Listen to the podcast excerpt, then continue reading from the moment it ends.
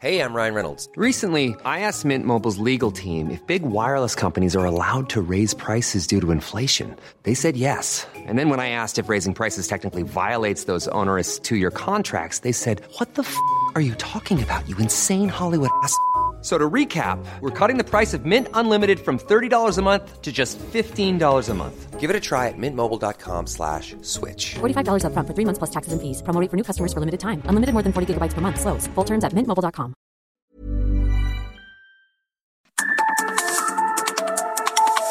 De norte a sur, las coordenadas de la información. Con Alejandro Cacho.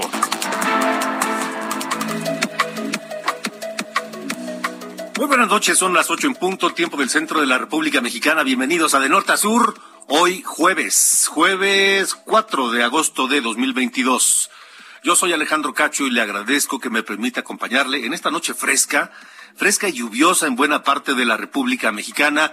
Tome usted precauciones, si va a manejar, hágalo con cuidado, si está en casa, muy bien, que bueno, disfrute, ojalá, espero que disfrute de, de norte a sur la próxima hora.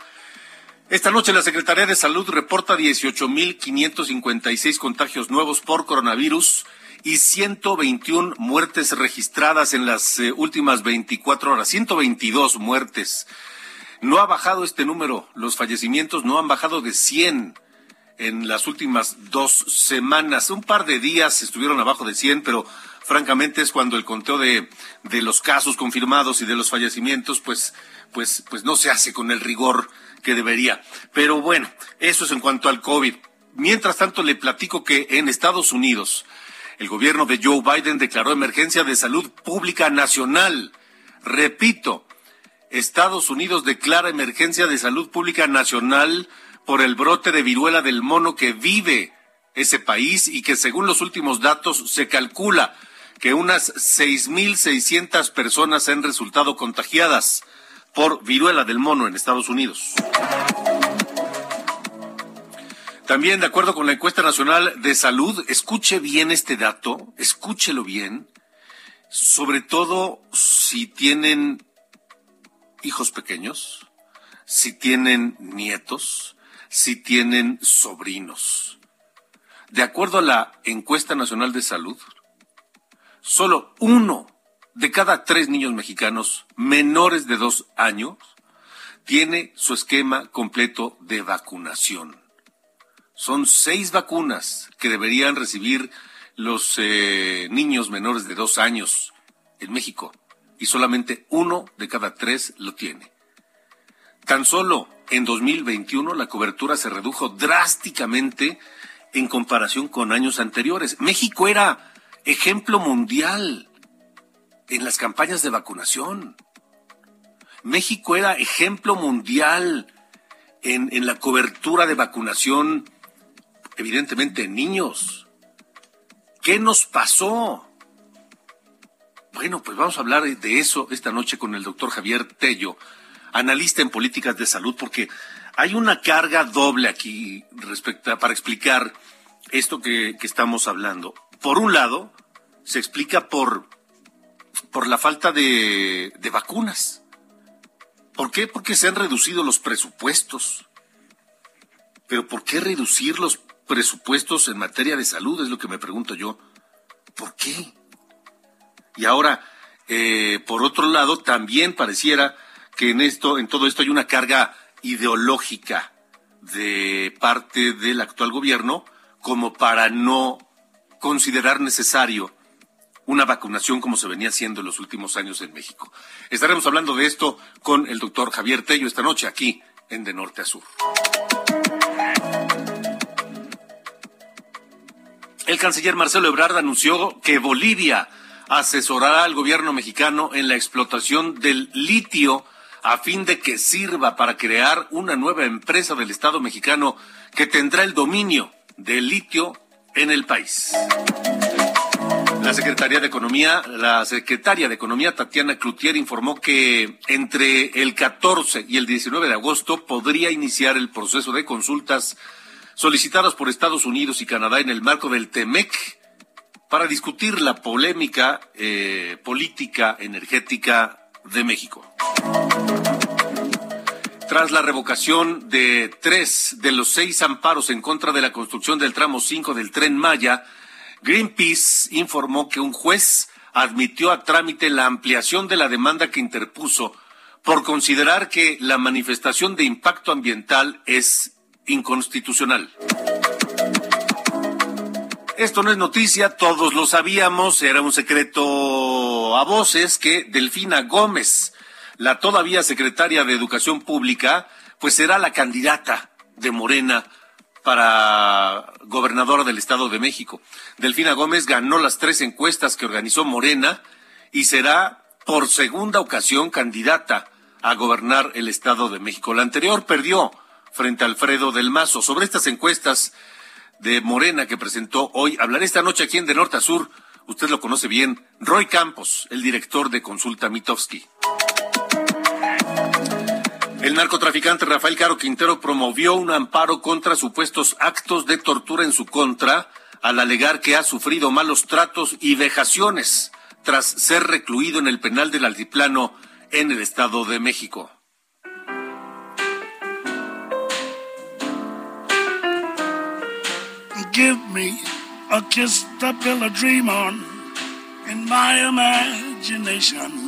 Will thrive upon that kiss. Mm, sweetheart, I ask no more than this.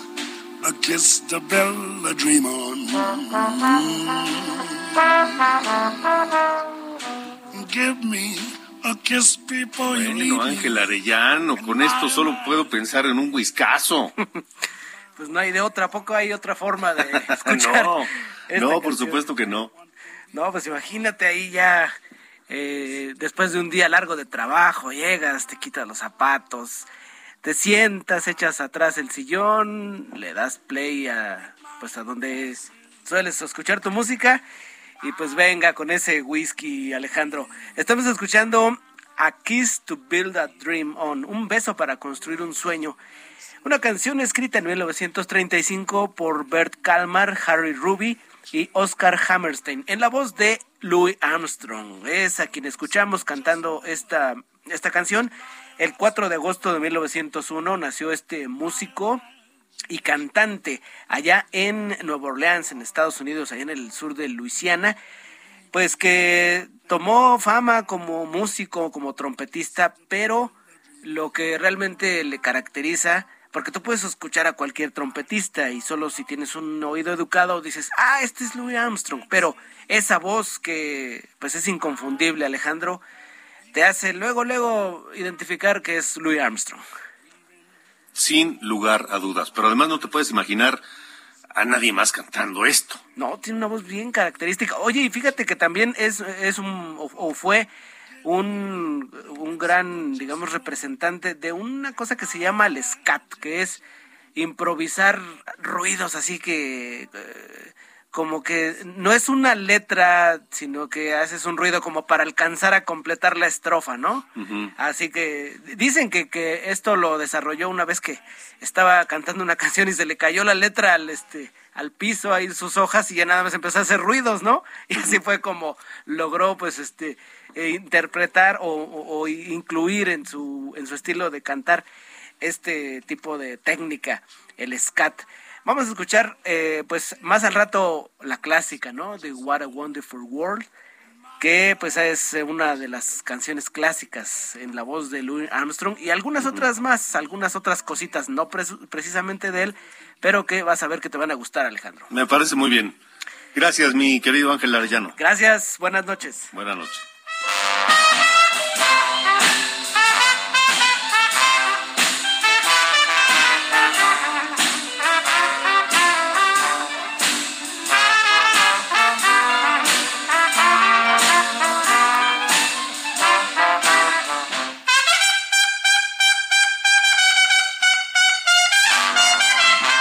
De norte a sur, con Alejandro Cacho. Bueno, la noticia más importante de este jueves es la, la publicación de las encuestas, la develación de las encuestas que dan como resultado que Delfina Gómez será la candidata de Morena a gobernadora del Estado de México. Eh, la- el nombre que le pone Morena para darle la vuelta a la ley, porque en realidad para eso es, es coordinadora de la defensa de la cuarta transformación, que al final sabemos todos que se traduce en una candidatura. Eh, Delfina Gómez dejó atrás a otros eh, importantes representantes de Morena a través de una videollamada. Informó que notificará al presidente López Obrador de su salida de la Secretaría de Educación Pública para incorporarse a las labores como, repito, coordinadora de los comités de defensa de la Cuarta Transformación en el Estado de México. Efectivamente, voy a tener que proceder a hablar primero con, el, con nuestro ejecutivo, presidente Andrés Manuel López Obrador, para darle mi, así que mi decisión. Y por otro lado, bueno, pues también eh, ya empezar a asumir esta responsabilidad, insisto, con mucho, con, con mucho honor, pero también con mucho compromiso. Sé lo que significa, sé que es la gran oportunidad para muchos mexiquenses de poder modificar y cambiar lo que tanto anhelamos como, como ciudadanos y eh, refrendo ese compromiso. Muchas gracias, maestra. Muchas gracias. Vamos por la revancha, maestra. No nos la volverán a robar. No, bueno, robar es el discurso que mantiene pues toda la 4T, desde López Obrador para abajo, y dicen, no nos la volverán a robar. Pero nunca han probado nada. Pero, en fin, eh, según los sondeos de Morena, las intenciones de voto son encabezadas por, pues, por Morena, eh, con el doble del PRI y el PAN dice esta encuesta. Saludo esta noche y me da mucho gusto además, usted conoce a este, a este personaje, analista, este, Roy Campos, director de Consulta Mitowski. ¿Cómo estás, querido Roy? Buenas noches. Y muy bien, Alex. Siempre será un gusto platicar contigo. Te mando un abrazo. Oye, la verdad, la verdad es que, a ver, desde 2019 Morena hace esa trampa, ¿no? Esa eh, coordinadora. Y, y la verdad es que es cierto, no hay una violación de la ley, pero es una trampa a la ley o sea, no, porque sí, ¿no? Porque tú oyes las palabras de hoy cuando presenta y él dice, no, están presentando una candidata, no están presentando una coordinadora de está y la otra está presentándose como candidata, ¿no? Entonces, pero formalmente, pues, si el INE lo requiere, dice, no, nosotros hicimos una encuesta para seleccionar al coordinador de los comités. Y ya. Sí, sí, sí. Pero, es una trampa Ahora, ahora, Roy, eh, vamos, no es noticia, se sabía que eso iba a pasar.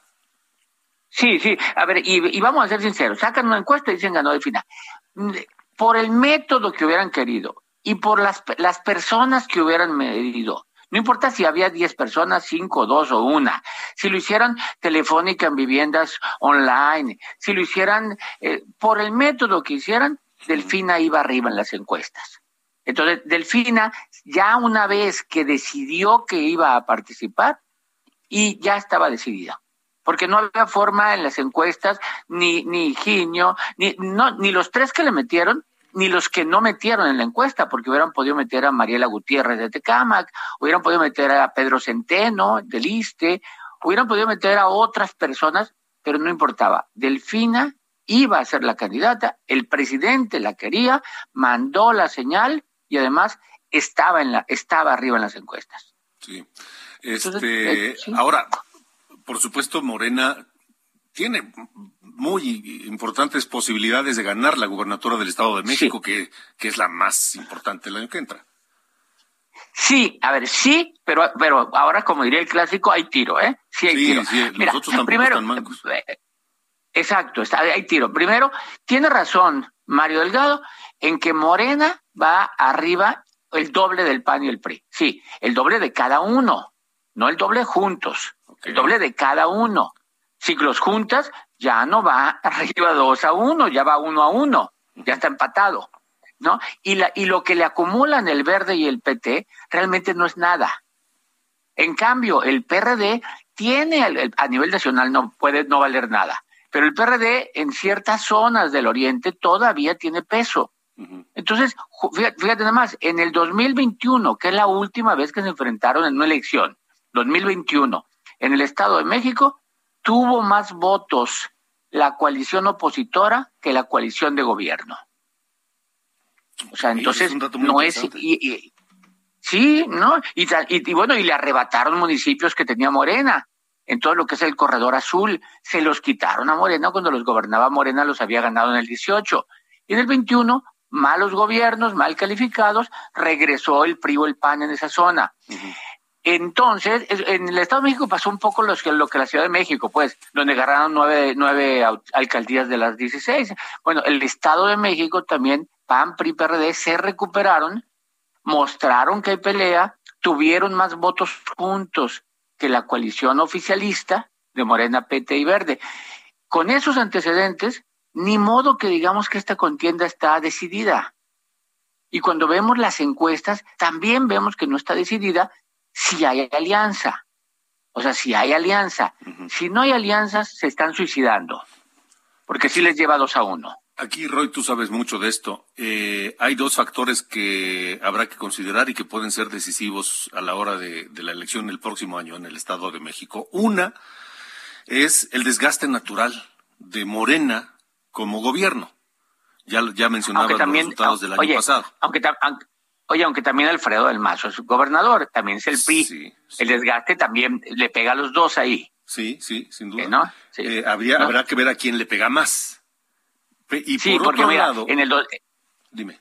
A ver, ¿qué dices tú? ¿Qué otra cosa? Por otro lado es el candidato. Eh, Todavía no se sabe quién irá por la alianza. O candidata. O, sea, ¿no? O candidata. Sí, sí, sí, Es decir, porque ahí viene algo importante. Mira, el hecho de que sea candidata contra candidata, o sea, mujer, dice muchas cosas. Para empezar, que el Estado de México y la Ciudad de México, las dos, o sea, que sean gobernadoras los dos, con Claudia Chema de ahí, las dos entidades más pobladas del país serían mujeres. O sea, eso ya de alguna manera sí es un cambio en México. O sea, no, a ver, tener, ahorita tenemos siete, pronto vamos a tener nueve, cuando haya cambios en Aguascalientes y en Quintana Roo, y aseguraríamos una mujer más para, para el Estado de México, ya serían diez, si hay un cambio entre ellas las dos más grandes. También la importancia del Estado de México no es falso de que lo que pasa en el Estado de México es lo que nunca realmente se ha demostrado eso, incluso hay ejemplos contrarios. ¿No? O sea, 99 y 2000 no pasó nada, el 2005 y 2006, 2011 y 2012, 2017 y 18 fueron distintos los resultados de la gobernatura con el resultado presidencial. Entonces no es cierto eso.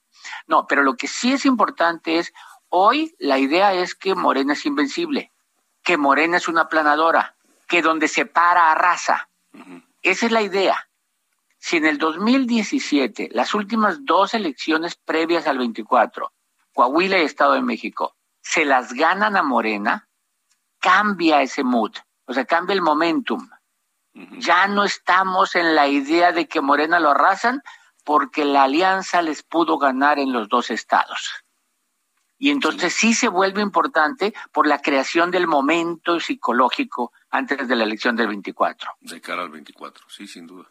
Sin duda, Roy. Eh, estamos platicando con Roy Campos, eh, usted lo conoce bien, el director de, de Consulta Mitowski. Roy, influirá sin duda el, el género, pero falta que se pongan de acuerdo en la, en la, en la alianza opositora, porque el PAN quiere poner al candidato, pero Alfredo del Mazo también quiere poner a la candidata, en fin. Sí, sí, mira, el, el problema es que los dos son, quieren hacer alianza y los dos estados son del PRI. Entonces, ni, pues si quiere hacer alianza el PAN, eh, ¿le dejan poner algún candidato? O sea, ¿le dejan poner? O los, el PRI dice, no, pues son mis estados, o sea, yo pongo candidatos, ¿no? En Coahuila, en Coahuila parece que ya está de alguna manera perfilado por el PRI Manolo Jiménez. Y el PAN no tiene un candidato fuerte. Entonces el PAN podría decir, bueno, está bien, te acompaño en alianza en Coahuila ya prácticamente, ya, fíjate nada más, Morena ni ha volteado a ver Coahuila, ¿eh? Hablo de México, pero en Coahuila también tiene puros hombres. Está bien, Delfina va para Estado de México, ¿no? Y bueno, pero el PRI parece ya perfilado con Manolo Jiménez, lo cual el PRI postularía mujer. La pelea pues, ya parecería entre Ana Herrera y Alejandra, Alejandra del Moral. Bien, que por cierto, una es del Valle, Ana Herrera es como del Valle del Oriente, como Delfina, ella es de Catepec, y, y no, y Alejandra es de, fue alcaldesa de Cuautitlán Izcalli, es más, para el otro lado. Entonces, sí importa mucho, no nomás el género, sino cuál de las dos candidatas para ver cuál tendría más chance. Va. Y por el lado del PAN, el único realmente, el único es Enrique Vargas. Entonces aquí sí importa el género, porque si Enrique Vargas está diciendo yo voy, yo voy, yo voy, yo voy, lo que sí está es si, vas, pero no puedes por alianza, ¿eh? irías solo. por, por alianza no puedes porque el PRI tiene que postular mujer. Y entonces, ya, automáticamente, si Enrique Vargas insiste, lo que está diciendo es no a la alianza. Y ese no a la alianza es un suicidio para los dos partidos. Eh, ¿Cómo va a jugar Movimiento Ciudadano? ¿Cómo lo ves en esta ecuación de, del Estado de México el año que entra? A ver, primero ya tiene candidato. Yo no, no creo, fíjate, yo no creo que vaya con, en, en el 2023. En este 23 no va a ir en alianza en ningún lugar. Para el 24 ya me tengo mis dudas, creo que se va a sentar y va a imponer condiciones, porque tiene para imponer condiciones. Tiene candidato, tiene poco rechazo, eh, no tiene cola que le pisen, nunca ha entregado cuentas, gobierna dos entidades que todavía no han eh, tenido alternancia. O sea, Movimiento Ciudadano tiene, tiene cartas sobre la manga. No va a ir en alianza, prefiere ir como fue este año, que no figuró en ningún lugar como, como no figuró en 2022, en ningún lado figuró. Prefiere ir en el 23 así que perder prestigio. Entonces no va a ser alianza, se va a ir solito. Estado de México tiene candidato, va Juan Cepeda. Juan Cepeda que ya fue candidato. O sea, Delfina y Juan Cepeda repiten. Bueno, ¿cómo, va a jugar? Sí vale, Juan Cepeda, sí vale, sí vale, no sé, no, no, no para ganar, pero puede valer siete, ocho, nueve o diez puntos, pues vale algo. Eh, ¿Cómo va a jugar? Depende de dónde haga campaña. Si solo, si solo se restringe a hacer campaña en su zona, ¿no? En, en, en, en que es de ahí. Si ahí se restringe en el oriente y en esa zona, ¿a quién le quita votos? Le quita votos a Morena. Si esa es la jugada y decir, no, pues no se preocupen, no voy a la alianza, pero no les quito votos, yo me voy a ir por los votos del Oriente. El, en el 2017, él solamente ganó tres distritos, solo. ¿Cuáles tres distritos? Los tres distritos de Nezahualcóyotl, o sea, los de su tierra. Si él no hubiera estado ahí, los hubiera ganado Delfina. Entonces, pues depende. Ahora, si no, dice, no, si voy por el triunfo y me voy a hacer eh, campaña a Toluca, Naucalpan, y me voy a hacer uh, a Huizquilucan, pues ahí los votos que pueda quitar, lo más probable es que se los quita el PAN y el PRI. Sí, claro. Entonces, sí, sí juega, sí juega importante, eh, sabe hacer campaña, no es un novato, eh, tiene prestigio en ciertas clases sociales, eh, ¿no? Entonces, yo creo que depende de cómo haga campaña Juan Cepeda, es el resultado. De acuerdo. Pues eh, Roy va a estar muy interesante y lo estaremos platicando, si nos lo permites, conforme se vayan dando las circunstancias. Siempre un gusto saludarte, Roy. Al contrario, Alex, un abrazo. Un abrazo para ti también. Son las ocho con veintitrés, gracias a Roy Campos. Eh, mire, Mario Delgado aseguró que el análisis y los resultados finales de las asambleas distritales se darán sin prisa antes del 17 de septiembre porque dijo que están investigando y recopilando las denuncias sobre presuntas irregularidades. Advirtió que en centros de votación o distritos en los que haya denuncias habrá recuento de votos y reposición del proceso, hablando de estos, de esta elección que se llevó a cabo el, el fin de semana y que se vio empañada pues por, por, incidentes diversos, algunos violentos, eh, para elegir a los consejeros de Morena. Así que, bueno, vamos a ver, no tienen prisa, el resultado hasta el 17 de septiembre, o sea, mes y medio más. Vamos a esperar a ver qué pasa y vamos a esperar a ver si realmente pues hacen algún algún ajuste eh, o, aplican alguna sanción. 8 con 24, venga la musiquita, mi querido Emanuel, súbele.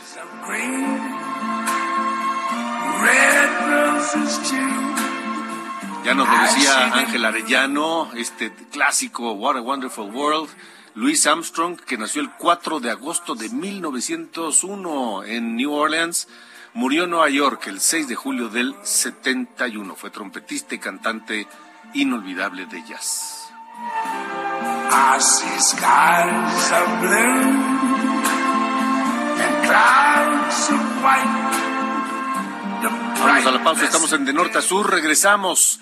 Uno de cada tres niños menores de dos años en México, solo uno tiene esquema completo de vacunación. Con eso y más, volvemos hoy en De Norte a Sur.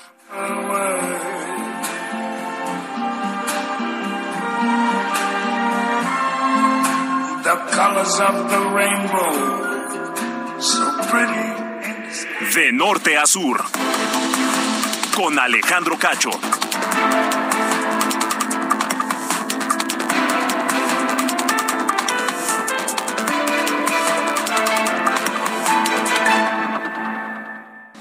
De norte a sur. Las coordenadas de la información. I'm Sandra, and I'm just the professional your small business was looking for. But you didn't hire me because you didn't use LinkedIn jobs. LinkedIn has professionals you can't find anywhere else, including those who aren't actively looking for a new job but might be open to the perfect role, like me. In a given month, over 70% of LinkedIn users don't visit other leading job sites. So if you're not looking on LinkedIn, you'll miss out on great candidates like Sandra. Start hiring professionals like a professional. Post your free job on linkedin.com/spoken today. Con Alejandro Cacho.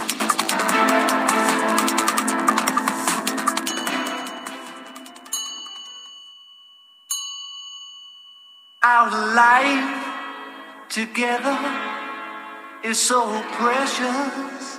Together we have grown. We have grown.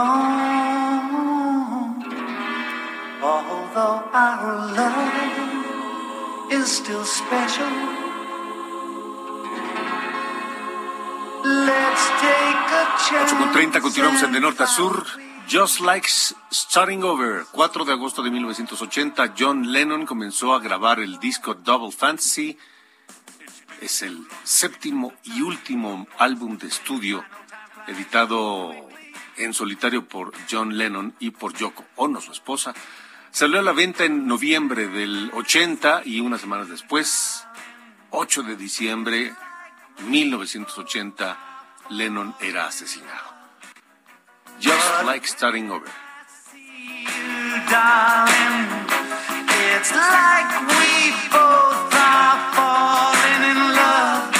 again.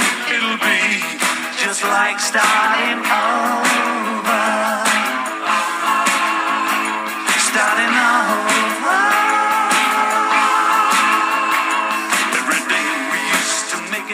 De norte a sur. Con Alejandro Cacho.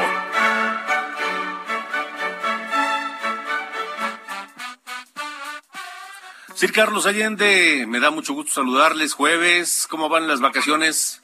Todo en orden, fíjese, ya de retache aquí en la Tudumuk, este, pero igual aquí aprovechando unos buenos días para, para no sé, recargar pilas y ya el lunes estar de, de regreso al, a las oficinas centrales del El Heraldo este, Media Group. Muy bien, me parece muy bien, muy bien. Mientras tanto, señor Cacho, hay, una, hay un fenómeno que se está dando muy interesante en la Bolsa de Valores de Nueva York, que es donde están las empresas más grandes del, del mundo. Eh, hace tres semanas, en julio, eh, fue una oferta pública inicial, de que como empezamos ¿no? a vender las acciones, de una empresa que se llama AMT Digital, AMTD Digital. ¿Qué es lo que tiene de particular esta empresa? Bueno, que se ha convertido en una nueva eh, sensación en las redes sociales, porque hace tres semanas su acción valía 7 dólares con 80 centavos y eh, en esas, les digo, 21 días llegó a eh, subir 21 mil por ciento su valor a 2.555 dólares por acción. Entonces estamos hablando que según el valor de capitalización de esta empresa, AMT Digital, es de 300 mil millones de dólares. Eso es más, bueno, era, llegó a ser, ahorita ya no, pero llegó a ser más que Shell, Costco, Bank of America, Morgan Stanley y HSBC. Una empresa que realmente es desde Hong Kong y está y es dedicada a desarrollar la tecnología en los eh, servi- servicios financieros de empresas digitales. Y digo, es una empresa que tiene 25 millones de dólares en ingresos, 25 millones, no 25 mil millones, y 50 empleados. ¿Por qué demonios está pasando esto? Nadie sabe. Unos dicen que es una eh, que tiene que ver con el, el símbolo este que usan para este, identificarlo en la bolsa de valores ya ven que es como ATT para AT&T, GOG, OOGL para Google. Bueno, el de esta empresa es HKD, que dicen, que no me creo tanto este truco, o es nuestra teoría, que lo pudieron haber confundido con el dólar de Hong Kong, que no se me hace porque son mercados diferentes, el mercado de valores y el mercado de divisas. Pero eh, igual dicen que se parece a otra empresa que ya más conocida de microprocesadores que se llama AMD. Realmente la teoría que tiene un poco más de empuje es que esta empresa, AMTD, tuvo o, sacó pocas acciones al público. O sea, del, normalmente liberan un, un bonche fuerte de, de acciones de una empresa, como 60, 65%. Ellos únicamente liberaron el 18% de esa empresa. Y eso quiere decir, bueno, la, la compra al público. Y eso quiere decir que cualquier compra o venta que se haga de un volumen tan poco de acciones disponibles puede tener un efecto mucho más grande hacia arriba o hacia abajo. La cosa es que ahora su dueño, Calvin Choi, está queriendo o no entre los hombres más ricos del mundo por este jugueteo en la bolsa de valores de Nueva York, que hasta hoy en este momento ya perdió casi la mitad del valor que llegó a tener cuando eh, la, la empresa tuvo su pico hace un par de días. Oye, como para haber hecho entonces un deal ahí con, con esa empresa, Sí. ¿no? No, de verdad, o sea, tú ves la, la gráfica de, de las acciones, sube exponencialmente y así como subió, bolas baja. O sea, es una, como todo lo que sube tiene que bajar, ¿no? Más o menos El, el, el tema del día. Pero llegó hasta, le, te digo, señor Cacho, 2.555 dólares cuando apenas en julio se estaba vendiendo en 7.80. Para quien ya haya entrado a este tren desde temprano, antes de que se volviera noticia mundial, fue el negocio de su vida. 21 mil por ciento arriba. Sin duda. Muy bien, pues sí, a ver, a ver quién lo aprovechó, a ver cuántos nuevos ricos habrá. Entre esos y a ver si uno que otro acaba en, entambado. Sí, puede ser también, puede ser. Muy bien, muchas gracias. Cacho. Dale, buenas noches. De norte a sur, con Alejandro Cacho. Los números se acaban de dar a conocer y son, son alarmantes, son alarmantes, porque México era un ejemplo mundial, se lo comentaba al principio del programa. México fue ejemplo mundial por sus campañas y sus esquemas de vacunación, por el éxito, por la organización y evidentemente por los resultados. Resultados que de poco tiempo para acá se han pues derrumbado. Le decía que en 2006 el esquema de vacunación en menores de edad era de 85% cuando la Organización Mundial de la Salud pedía el 90%. Está bien. 85%, 90%, ok, perfecto. Eso 2006.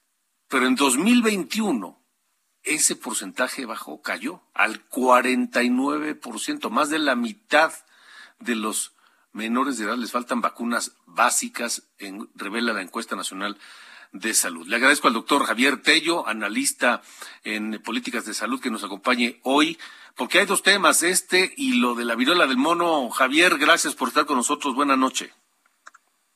Buenas noches, Alejandro, ¿qué tal? Oye, eh, ¿qué, nos, ¿qué nos pasó o qué nos está pasando en cuanto a la vacunación? Bueno, nos pasaron varias cosas. La primera de ellas fue el uh, que no es ya ningún secreto para nada, fue realmente esta mentalidad de esta administración de haber llegado con, no encuentro otra manera de decirlo, la espada desenvainada para deshacer todo y derrumbar todas las políticas de muchos sectores, pero particularmente del sector salud. Absolutamente no querían que quedara nada, querían volver a empezar. Entonces, eh, digamos que, como lo he dicho varias veces, esta, primero que nada, eh, eh, ignorancia seguida de una incompetencia y manejada por una ideología, lo que hizo fue quitar cosas tan básicas como las semanas nacionales de vacunación que se habían convertido en las semanas nacionales de salud. Alejandro, todos, por lo menos la mayor parte de los mexicanos, recordamos que todos los niños, todas las vacunas, y recordamos estas semanas en donde tú en, llegabas a lugares durante mucho, en, mucho tiempo, estuvieron poniendo vacunas en las plazas, en todos lados, no pasaba un niño sin que lo vacunaran. Y después esto creció para poder hacer mastografías, revisarte la presión arterial, o sea, era algo que estaba enfocado y desde el año 2019 esto desapareció. Número dos, después de que, de que quitaron esto, en el camino comenzaron los problemas que ya hemos hablado que, y de los que describo en mi libro, eh, La tragedia del desabasto, se, se comienza a ver realmente problemas en el suministro de vacunas. ¿Por qué? Porque quienes están a cargo de tener las compras y las adquisiciones no saben cómo hacerlo. En el camino, a finales de 2019, antes de que comenzara la pandemia, recordarás que hubo un brote de sarampión. Ya para entonces había un problema, problemas al interior de de, la Secretaría de Salud con Hugo López Gatel, que en ese momento no era nada famoso, peleándose con el entonces eh, eh, comisionado de COFEPRIS, problemas internos. Llega la pandemia, se quita el seguro popular y realmente empieza una verdadera crisis dentro del sector salud. Y el último de los temas que se han eh, querido preocupar ha sido, bueno, ¿cómo vamos a retomar algo tan importante como los esquemas de vacunación de los niños. Perdón, Alejandro, para mí esto es una emergencia y debería estar en la prioridad número uno del sector salud. Nada debería haber, ser más importante en este momento que eh, tener una, una maniobra de emergencia para poder comenzar a tratar de emparejar a los niños, a ver si a mediados del año entrante podemos tener ya todos recuperados de sus vacunas. Pero el que no se hable del tema siquiera es indignante. ¿Qué puede pasar? Porque dice, es una emergencia, debe ser la prioridad uno y nada es más importante. ¿Por qué es tan grave y qué puede ocurrir si esto no se corrige, doctor Javier Tello? Lo primero que puede ocurrir es que veamos el resurgimiento de enfermedades que prácticamente ya no teníamos en México. El primero, el gran peligro es la polio. ¿sí? La polio es una infección que se transmite de una manera muy fácil, se, se transmite tan fácil como agua contaminada por, por, heces. Ya hay casos en Nueva York. Se pensaba que la, que la, eh, que la polio estaba contenida a unas pequeñas zonas de Pakistán, pero en donde se ha visto que no ha habido una eficacia con la vacunación empieza a surgir. Y lo único que necesitamos en un mundo súper conectado es tener casos de polio importados en México que comiencen a infectar a, la población mexicana. Los niños que no estén vacunados van a estar en serio peligro. Número dos, sarampión. Sarampión es algo que hemos estado nosotros eh, eh, siempre deteniendo. Afortunadamente, hasta el año 2018 gracias a, la gran eficacia de nuestro sistema de vacunación. Si tenemos niños que ya no tienen sarampión, eh, perdón, que ya no tienen vacuna contra el sarampión, podemos ver el resurgimiento también de este problema. Alejandro, ¿Tú sabías que hay enfermedades que muchos médicos, perdóname, jóvenes, jóvenes es, un, es menores que yo, de 40 años o menos, que muchos médicos ya no conocen como la difteria, por ejemplo? Hace años que no existe la difteria en México y ya se empiezan a reportar casos internacionales. Es decir, las infecciones ahí están esperando resurgir. Y lo que no queremos nosotros es tener a nuestra población infantil desprotegida. El, el, escenario es verdaderamente complicado, Javier y suena o parece hasta criminal el hecho de que por razones de una austeridad mal entendida o por razones peor todavía ideológicas, volvamos a esos, a esos tiempos de, de, estas infecciones. Además, mira, yo, yo creo que ahora que, que, mencionas lo de la ideología, quizá algo que realmente molesta es esta, este continuo discurso ¿sí? contra las administraciones anteriores, que vaya, no soy yo nadie para defender lo que hubieran hecho o no, pero yo creo que el sistema de vacunación que teníamos en México era más que meritorio, era de los mejores del mundo. En México estábamos eh, nosotros protegiendo a las niñas contra el papiloma humano, una vacuna que previene el cáncer, que se ha comprobado que si tú vacunas a las niñas, la posibilidad de que padezcan cáncer cervicuterino va a ser mínima. Lo mismo la vacuna contra la hepatitis B te previene de una forma conocida de cáncer, que es el carcinoma eh, eh, hepatocelular. Entonces, el, el, el hecho de, de, no darle continuidad a un programa solamente porque era comillas, producto neoliberal o porque lo habían hecho otras administraciones o porque ahora queremos demostrar que sabemos mucho de epidemiología y se nos derrumban cosas básicas como el manejo de una pandemia, realmente es, es indignante. Eh, eh, ¿Qué se puede hacer, Javier? ¿Qué podemos hacer para llamar la atención y provocar que los responsables de esto, llámese de el presidente López Obrador para abajo, pasando por Jorge Alcocer, que por cierto, ¿qué podemos esperar si el secretario de Salud dice que él no vacunaría a sus hijos? Claro, hablaba del coronavirus, pero, pero no sabemos si tampoco las vacunaría de otras cosas, ¿no? ¿Qué podemos hacer? Mira, ¿qué, eh, qué, qué podemos esperar con esas declaraciones? ¿Qué podemos esperar con la diatriba que se publicó de Hugo López Gatel en Milenio hace unas semanas hablando en contra de las farmacéuticas porque tenían un plan oscuro para que les compraras vacunas. O sea, perdón, yo creo que lo que deberíamos nosotros hacer, primero que nada, alguien debería llamarles a cuentas y decir, a ver, señores, no me interesan sus razones, ya, olvídense, no quiero saber qué ocurrió. Lo que necesitamos urgentemente ver es ver un plan. Necesitamos un plan en donde nos digan cuánto van a tardar en recuperar las vacunas al precio que sea. Nada es más importante que esto, Alejandro. No estamos en el momento de negociar los mejores precios con los fabricantes más baratos y la conveniencia del no sé qué. Tenemos que tomar una medida de emergencia, ver qué es lo que falta que se haga un plan para poder tener a todos nuestros niños vacunados lo antes posible con los esquemas tal y como los teníamos, cueste lo que cueste. Incluso México, si no me equivoco, fue fabricante mundial importante de vacunas contra la viruela, Javier. No sé si de algunas otras enfermedades también. Bueno, México, México había dejado de vacunar contra la viruela a, principios de los a finales de los años 70, precisamente conjuntamente con la erradicación mundial. Fue uno de los grandes éxitos que, que, que, que tuvo nuestro país, ¿no? Entonces, vaya, es, eh, ese ejemplo, México prácticamente había erradicado la polio. Lo, nos aterra pensar que regrese la polio a México, ¿no? México prácticamente estaba a punto de declarar erradicado el sarampión. Era de los países que menos sarampión habían presentado en, los, en, en las últimas décadas. Entonces, vaya, sí, es, es, es, verdaderamente vergonzoso ver que súbitamente ya tenemos cifras que rondan el 30% o menos en la vacunación completa de, de nuestros menores.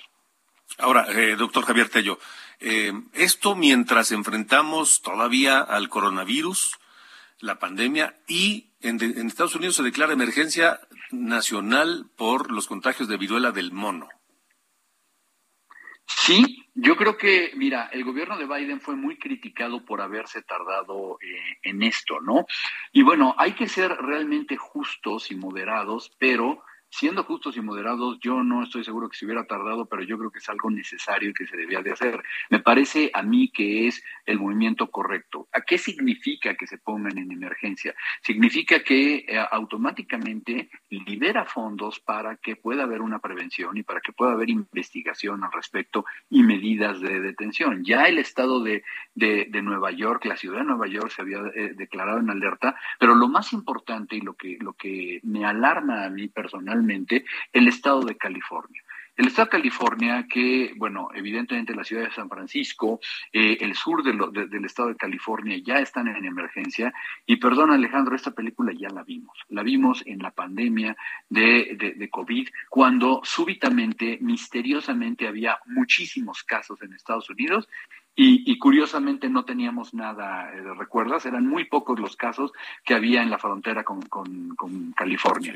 Y nos llegaron a decir que México, que nuestra genética era distinta, imagínate, ¿no? Uh -huh. Y la verdad es que, bueno, pues no estaban haciendo el trabajo adecuado. Lo que yo no quiero ver es que en unas semanas o en unos meses de repente tengamos una explosividad de contagios de viruela símica en el norte de la República, porque alguien decidió que, bueno, pues todavía no es tiempo de, de, de ponerse las pilas, ¿no?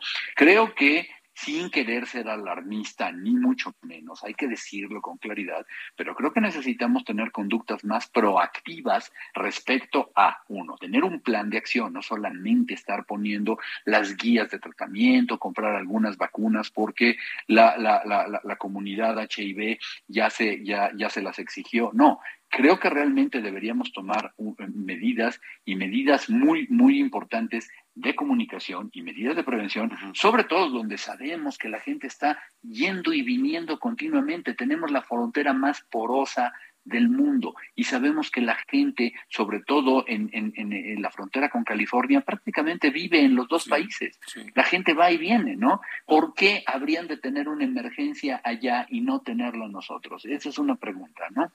Uh -huh. Sí, tienes toda la razón.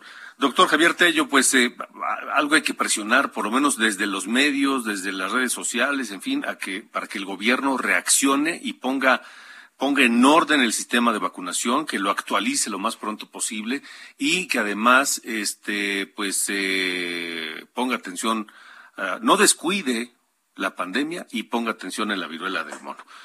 Javier, muchas gracias por haber estado con nosotros. Un abrazo, Alejandro, que estés muy bien. Igualmente, gracias. Gracias, el doctor Javier Tello. 8 con 49. De norte a sur, con Alejandro Cacho. Vamos a Coahuila. Allá continúan las labores de rescate de los mineros atrapados tras el colapso de un pozo eh, de carbón en Sabinas, Coahuila. Alejandro Montenegro, te saludo hasta allá. Buenas noches. ¿Qué tal? Buenas noches, Alejandro. Un gusto saludarte desde Coahuila. Y bueno, pues como bien señalabas, durante este día continuaron los trabajos en el, pozo ubicado en la villa de Agujita, en el municipio de Sabinas, Coahuila, aunque hay que señalarlo que el avance ha sido bastante lento.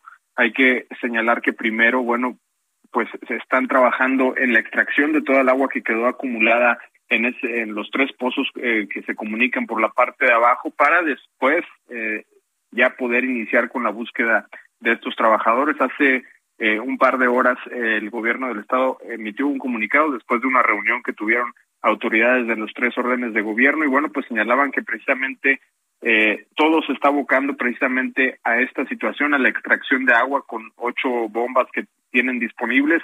Están esperando que lleguen otros trece equipos que van a ayudar a agilizar precisamente este tema. Sin embargo, el avance ha sido todavía muy lento, de acuerdo con lo que reportan las mismas autoridades, de acuerdo con lo que señalan los familiares de los eh, mineros atrapados. Y bueno, pues no hay una estimación de cuándo se pueda eh, terminar este proceso hasta que se disminuya significativamente este espejo de agua que está en, el, en la zona. Bueno, pues ahora sí podrán entrar rescatistas para buscar precisamente a los mineros donde se piensa que está donde se piensa que están, porque hoy el gobernador de Coahuila que estuvo durante el día visitando el pozo señalaba que no existen eh, planos actualizados de esta de esta mina que empezó a operar ya se había señalado en enero sin embargo dice que no se cuentan con planos de esta mina y bueno pues ingenieros eh, que hicieron una labor pues indicaron un lugar en el que podrían estar eh, estos mineros sin embargo no se tiene todavía la certeza y bueno pues todavía se va a trabajar eh, en este tema de la extracción de agua para después continuar ya con la situación de eh, la búsqueda. Bueno, pues eh, eh, también en este comunicado se reitera que son 10 las personas que permanecen atrapadas, cinco que lograron salir ayer con vida, de las cuales tres siguen hospitalizadas y dos ya fueron dados de alta y bueno, pues la exigencia que mantienen los familiares de los mineros atrapados pues es que se agilice este tema. Ellos saben que en este tipo de accidentes pues el tiempo es muy valioso y bueno, pues eh, se señala que eh, pues todavía se espera que se pueda eh, rescatar a estas personas que están atrapadas con, con vida, obviamente, Alejandro. Duda. Y la pregunta es, ¿qué nadie verificaba la forma en que trabajaba esa mina? ¿Cómo que no había planos actualizados? Entonces, ¿por qué estaba en operación? A eso no han respondido, Alejandro. Eso no, no, no, lo han, no lo han señalado, se ha preguntado en, en diversas ocasiones. El IMSS ya dijo que estaban eh, eh, registrados debidamente ante el Seguro Social como, patrones que estaban cubriendo sus cuotas. Sin embargo, queda en el aire precisamente esa situación que tú dices y que no ha aclarado la Secretaría del Trabajo y Previsión Social, que es eh, si se realizaban inspecciones. Es un tema del que se adolece, que ha denunciado la Organización de Familia de Pasta de Conchos, que faltan inspecciones, que en ocasiones no se realizan. Y bueno, pues este podría ser otro caso de esos, porque incluso señalan que hay pues eh, hay colusión entre las mismas empresas que se dedican a, la extracción del carbón y las autoridades para seguir operando sin que se les inspeccione. Entonces, falta precisamente esta situación, ver si hubo alguna inspección. Solamente dijeron en la Secretaría que no tenía ninguna denuncia de, anomalías en este pozo, pero no si se había inspeccionado. De acuerdo, muy bien. Alejandro Montenegro, gracias. Seguimos al pendiente del tema. Gracias y buena noche. Muy buena noche, Alejandro. Bueno, vámonos antes de irnos rápido a Guanajuato. Se informó que ya fueron identificados los probables asesinos del periodista Ernesto Méndez, director del diario Tu Voz en San Luis de la Paz, Guanajuato. Así lo, de esto habló el gobernador Diego Sinue. Es, muy probable que en las próximas horas podamos darles ya este, información al respecto.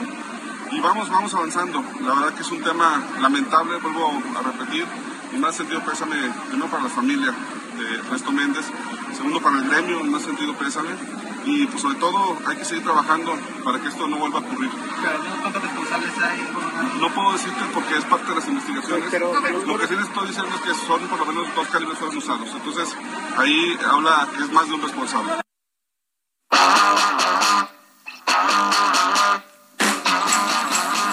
Vámonos rápido. 4 de agosto de 1964. En el Reino Unido sale este sencillo llama- llamado You Really Got Me Now. You Really Got Me, una canción del grupo The Kicks, escrita por su líder Ray Davis. Así nos vamos esta noche. Yo lo espero mañana a las 9 en Heraldo Televisión y a las 8 de la noche aquí en Heraldo Radio. Gracias. Buenas noches.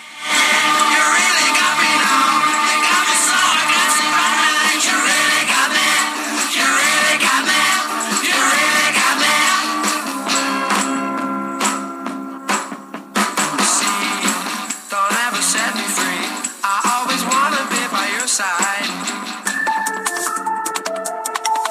Esto fue De Norte a Sur, las coordenadas de la información.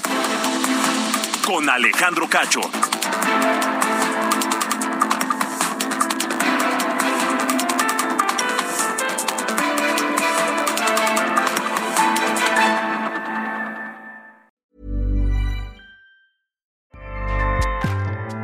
ACAST powers the world's best podcasts.